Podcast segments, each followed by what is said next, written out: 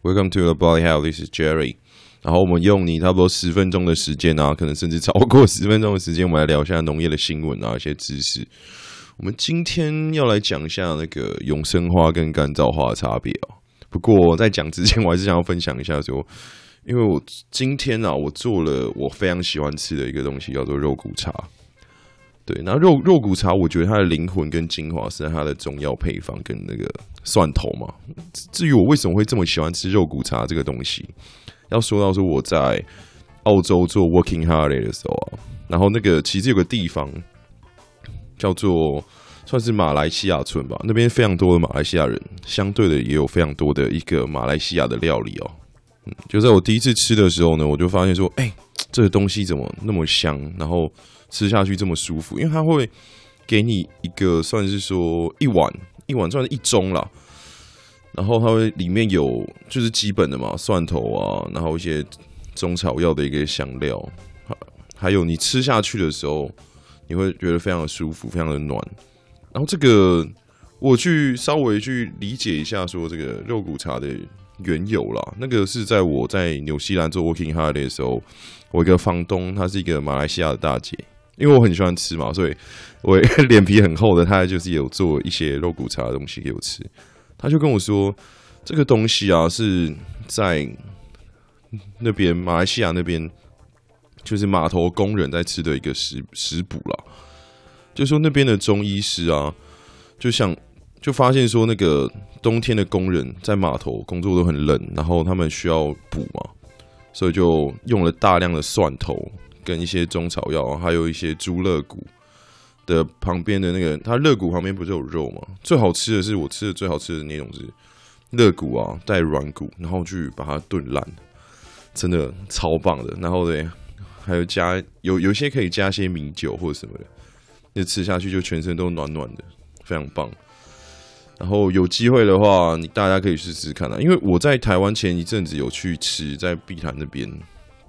嗯，可是我吃的那个，他说是肉骨茶的面嘛，可是我发现他的肉骨茶味道非常淡，所以我其实有点不爽，所以我就今天算是今天是二零二一年的二月十九号了，就是下午的七点五十一分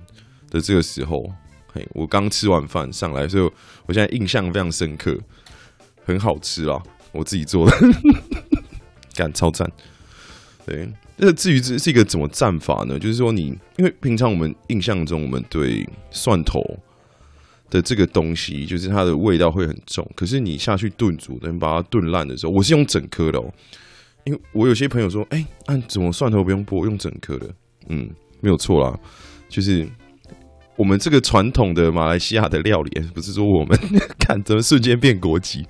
就这个料理啊，这是非常棒的。它的蒜头是直接。整个丢下去，我那一锅我丢了四大颗吧，我都没有剥，我就洗，然后去找那个有机的蒜头，丢下去炖，然后炖到烂，然后那个汤汁它会就是释放出来嘛。那个顺便买了一包，因为我比因为我在台湾的超市买了那个算是肉骨茶的简易包，然后就回回去放放下去给它炖。一般来讲，说你的肉骨茶的话，你的肉啊，你要先去炖煮，就是先去煮过一次，把它杂质清掉或什么。那时候我在纽西兰或澳洲的时候，我有自己煮嘛。可是那边的肉类，不管是猪肉或者什么，因为鸡肉比较没味道嘛，他但是他们的肉类的味道都很重，所以我那时候去为了去腥味，我加了很多姜，然后再加一些米酒，把腥味去掉之后，我再把它捞起来。再放到那个我们的肉骨茶的那一锅里面下去给它炖，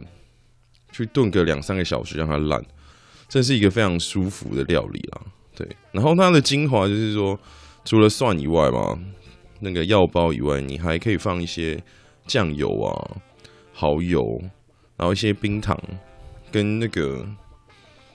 哦甜辣酱，你也可以放一下，因为甜辣酱这个东西可以做做提味，不管你是做卤味或什么，其实甜辣酱。你可以稍微放一点，也是不错，两三汤匙，看你的锅大小了，会去做一个有提味的效果。然后就会说回到说我在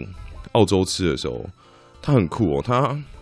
还会给你一个辣椒、蒜米跟酱油的一个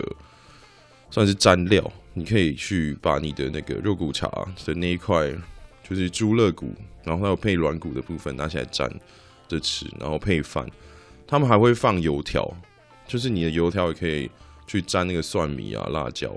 真的非常棒的东西。我非常推荐大家，因为最近天气不知道莫名其妙为什么又开始冷了，然后又开始下点雨，所以这个东西我觉得非常可以推荐大家吃啦。对，然后啊，讲到这。就那前几天哦，前两天吧，我听到我大学长那个临时想株式会社，他们竟然哎、要宣布停更了，好吧，我们这边怀念他们，默哀两秒钟，哎没有啦，开玩笑，他们还是会回来啦，只是晚一点，我之后有机会再去找他们玩。好哦，我今天要讲的是干燥花跟永山花嘛，就是干燥花，它是就顾名思义就是比较干燥的，嘿。那为什么会讲说它比较干燥？因为永生花大家也是，其实他们的制作加工流程有点像，可是又不太一样。然后像永生花，我们来讲话，因为它是会把它的鲜花进，就是要先脱水啊，然后脱色啊，然后再染色剂啊，然后再干燥啊。然后干燥花就不需要脱水，它就直接干燥。然后永生花，它是从制作过程上面来讲，我们可以从永生花看到跟那个干燥花有些不同的差异哦。然后，因为它的永生花的优点，它是算是可以让鲜花的保存期延长，是一个特色啦。就是不用浇水啊，你只要保存的环境良好，就可以可以维有的可以维持到两三年。就是干，可是干燥花它会比较脆弱，可是就是就是，它的保存的方式啊也不太一样，所以相对来讲，干燥花的保存期效会没有的这么的长。然后。就是我们的永生花看起来会跟那种鲜花比较像，就是所以蛮常拿来做永生花的东西，就是我们的玫瑰啊，对，像类似那种花花朵比较大的东西，因为它有经过一些，有些是经过一些染色嘛，然后有些会上上，放是放一些香水，你可以拿去做一些比较独特的一个很精致的一个花艺的产品。对，因为永生花没有花粉啊，所以它也可以避免花粉症的这个东西。哦，一般永生花我们讲到说它会出现的场合啦，就可能是有一些啦，就是可能医院探病啦，然后佛堂供花或送礼，然后也最近也蛮多人拿来插花的啦。所以永生花这个东西就是蛮好用的。好，我们现在就稍微来聊到说我们永生花，就是你可以自己 DIY 的一些制作方式啦。就是你可以选你要的花材，一般是鲜花都可以使用啦。但是你就决定花材的时候，就是花根茎部就保留两三公分，然后把其他地方都去除。再来就是说，你做脱水的动作，就是你要把你要脱的这个花材，你要放在一个适适当的尺寸的容器里面。有些脱水液啊，脱水脱水溶液，你很多网络上都可以 DIY 可以去买到这些你要的液体。对，然后你就把东西放进液液体里面嘛，然后让空气排出，排出之后，然后盖上盖子，然后等到花材脱色。哎，脱色之后有没有？然后再进行那个第二步骤，就是这次是把溶那个脱色溶液换成着色剂，一样是去除空气之后，然后等到花材上色。然后最后一个步骤就是，应该不是最后了，倒数第二个就是你要洗去你的脱水衣跟脱色剂，但是你不要过度清洗哦，可能你会把那个花的颜色去洗掉。然后最后，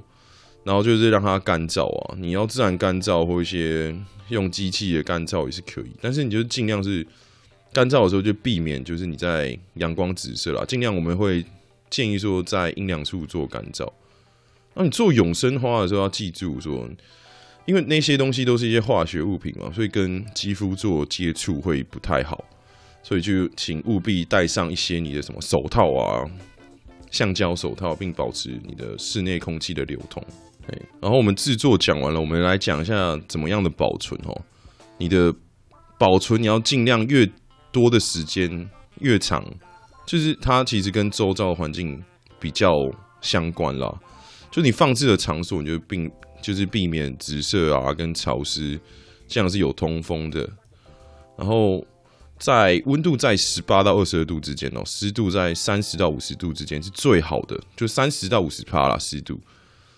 然后你尽量是可以说放进防潮啊，或因为因为有些永生花会帮你制作好一个小盒子嘛，然后里面应该会有放一些除湿的，然后可以的话，你可以就是定定期做一些清洁，就拿一些什么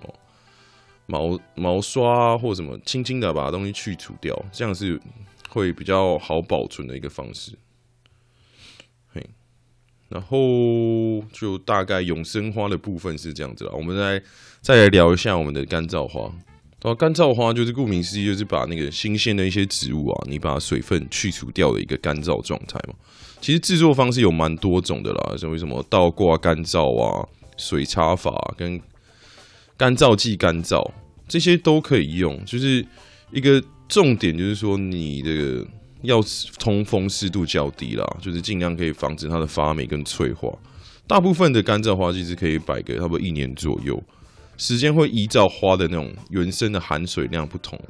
平时你可以用那样你的吹风机啊，或冷风弱风去，或那个刚刚讲那种毛刷，也是可以保持它的外观的一些干净整洁。没错，没错。大概就是我们的干燥花大概是这样子，所以这两种都是很方便好用，你可以放在家里面里面的一些装饰啊，一些算是我之前听到一个说法，就是这叫做软装，就是在室内你可以放置的一些装置艺术的装置的东西，我们都叫做软装啊，不是我们啊，中国那边的讲法哦。我是前一阵子在日本跟一些中国人相处，我才学到这个东西。等我讲到这边呢。这就大概是说你的干燥花跟你的永生花的一个算是比较粗浅细微的一个分辨啊，哎，大概是这样子。然后，对啊，新年到了这边也二月十九了嘛，所以不知道大家有没有什么新年新希望呢？如果想要转职的话，可以好好思考一下哦，可以去听听看。我最近有跟 Podcast 众议院他们那边接了一个主持棒，所以我是负责周四的。有机会可以大家可以去听一下。哎、我那边就不太讲农业了，我那边讲心灵成长的部分。哎、欸，想要知道我怎么很锵的讲心灵成长，就可以去听听看哦。对，然后，哦，在节目的尾声，我来分享说我最近在干嘛。最近就一样上班下班，然后有跟我们无菌室的 CoFi 做一个二十四节气的一个合作，也是一一个节目啦。所以等一下也要做一些资料，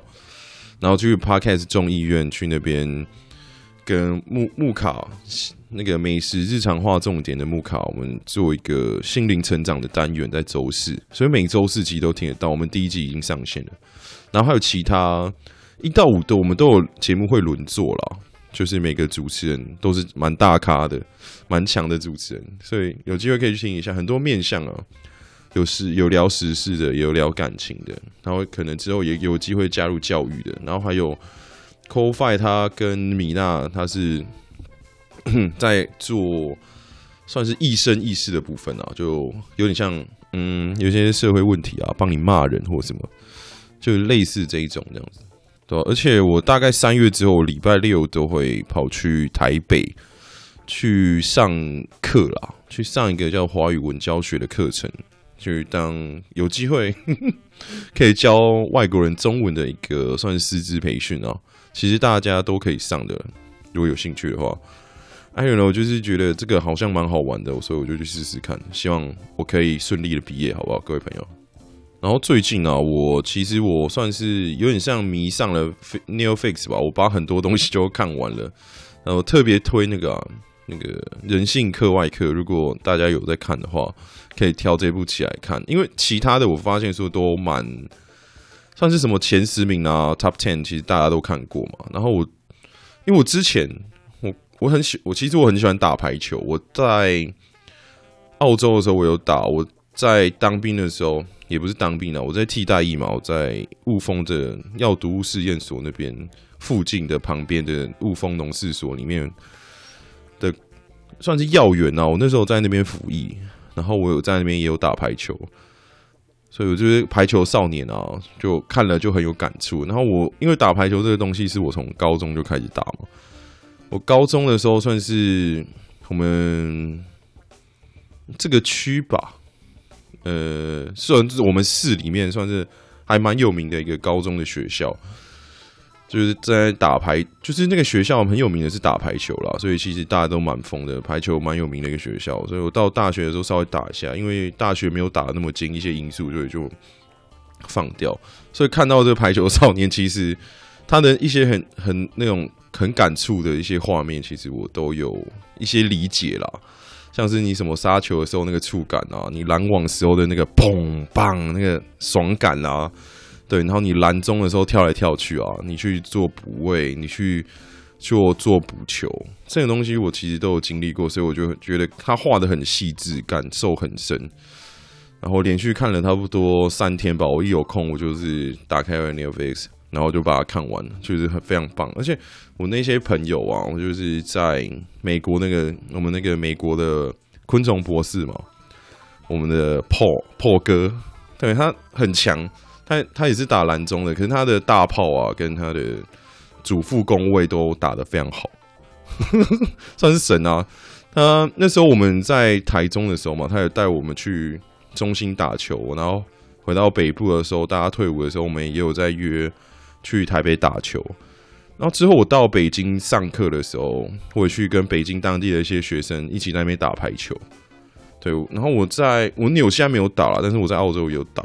但我最近也想说要来打一下，所以要好好的哦。好了，这打球这个东西真的要好好的调整你的身材跟体重，所以。最近要好好的节制跟运动了。对，我最近应该，因为离我这边最近的应该是龙潭的球场跟中原大学的球场，嗯，所以我应该会好好的调整一下。哦，好，这是废话就讲到这边了。对，如果有听到这边的话，真的是很感谢你们，感谢大家。因为我我最近其实有点倦怠，没有到。嗯，算是想主题也有点累，有点麻烦，所以没有。哦、，I'm sorry，我会做了，我会尽量的维持我的农业单元，我自己一个单口的部分哦。如果大家喜欢的话，可以欢迎加入我的 IG，in 那个 Body Hell 一个底线一个 J 来支持我一下吗？嗯，不一定啊，你可以跟我聊天啊，我就很喜欢听人家讲故事，因为最近有一些朋友。也是做一些农业的朋友，慢慢有听到我的节目了，所以他们有开始来跟我做一些邀约啊，或洽谈啊，嗯，很特别。我算是做这个东西，我觉得蛮开心的啦，可以认识大家这些好朋友们。好，那今天就到这样，嗯，拜拜。